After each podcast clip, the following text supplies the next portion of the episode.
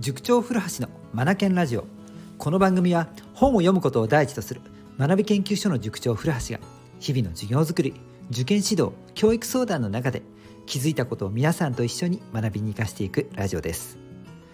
さて今回はですねここのところずっと続いてしまっているお話このね今日もまた続きをお話しさせていただこうかなと思います。お付き合いください。お子さんを自立させるためにどうしたらいいのかシリーズってもう勝手にシリーズ化してしまいますけれども、うんあのー、下ごしらえ下準備が大事なんだよということでコミュニケーション親子の間のコミュニケーションの話をしたりとか家訓を掲げていませんかなんて話をしてきましたよね。うん、はいでですねあの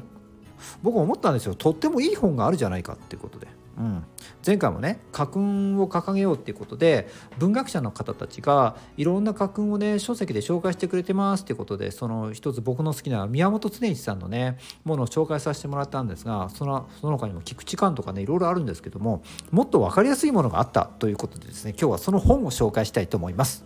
はい、その本はというとじゃんグッドラック。アレックス・ロビラさんとフェルナンド・トリアス・デベスさんが書かれたというもう世界的にも有名な本ですね。うん、えー、っとですね読むのが早い方であるならば1時間もかからないと思います。読み終わるのにね。うん、短いストーリーではあるんですが内容がですねギュッギュッギュッこれでもかっていうぐらいですね詰まってるんです。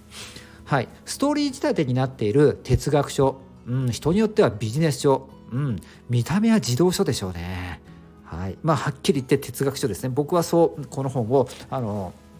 分類分けしてます。はい、短いストーリーであるんですが、もう生き方、考え方、このようなものがもうこれでもかっていうぐらいに押し詰められてます。非常に分かりやすいですね。はい、このグッドラックを読んでこの中でビビッと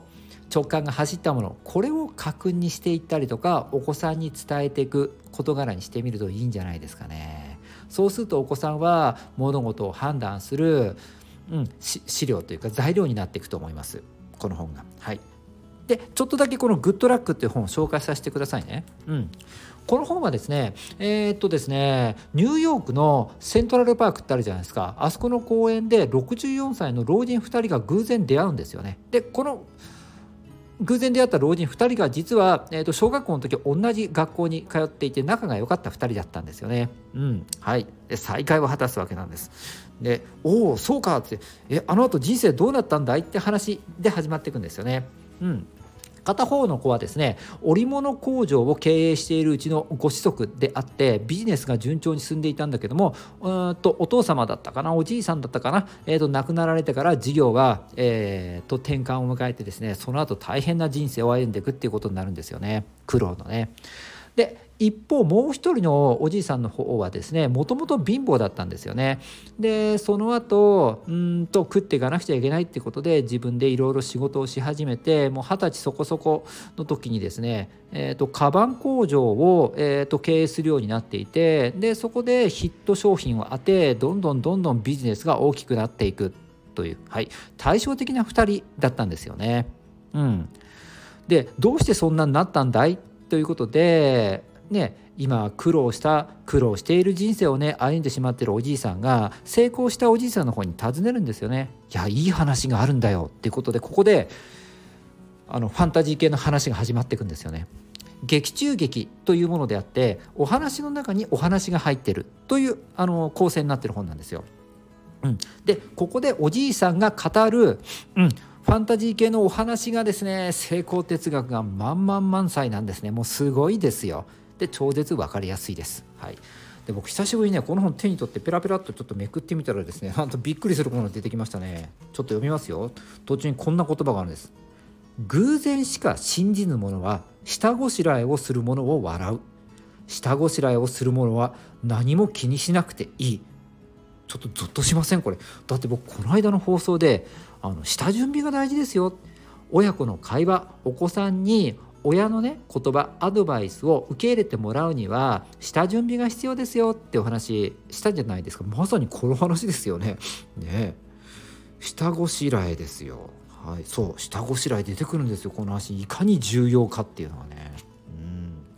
さあさあさあさあこれはストーリーとしてもね非常によくできてるストーリーですね。みんなに楽しんでもらいたいのでここではね内容の紹介をしませんがグッドラック。うん。えっと結構薄い本ですね。なんですが内容は非常にですねギュッギュッと詰まっていてとてもいいですね。ここにいろいろ成功哲学とか生き方、うん、判断の仕方その他もろもろ踏まえてですね出てきますのでこれ参考にして、えっと、お子さんにえー、っとかける声とか家訓とかこういったものを作るような資料材料にしてもらっても構わないんじゃないかなと思います。非常に読みやすいです。グッドラグッドラックですね。うん。はい。そういえば昔ですが読書講座でですねこれを僕ね扱ったこともあるんですよね。うん。すごい盛り上がりましたね。うん。はい。子供たちもねこういったね生き方の指針みたいなものって結構望んでたりするんだなって当時もね思ったんですがうんそうそうそうそうこういう言葉ね子供たちも待ってますよ。是非あのまだね読んだことがない親御さんいらっしゃったら是非手に取って読んでみてください。すっごいいい本です。そうそう今思い出してるんですが僕の書籍絶対合格あの西高中等部に合格する絶対合格の本。あそこの前書きのところにもですねこのグッドラック僕ねこのことを書いてるんですよね。そうそう今思い出しましたが。そう。だからやっぱりねあの中学受験で合格する子たちってこういう本読むんですよね。このような哲学書をバイブルにするんですよね。さあ今日も最後までお聴きくださり本当にありがとうございました。この番組は Apple Podcast でも配信をしております。Read More, Learn More, Change the Group 素敵な一冊を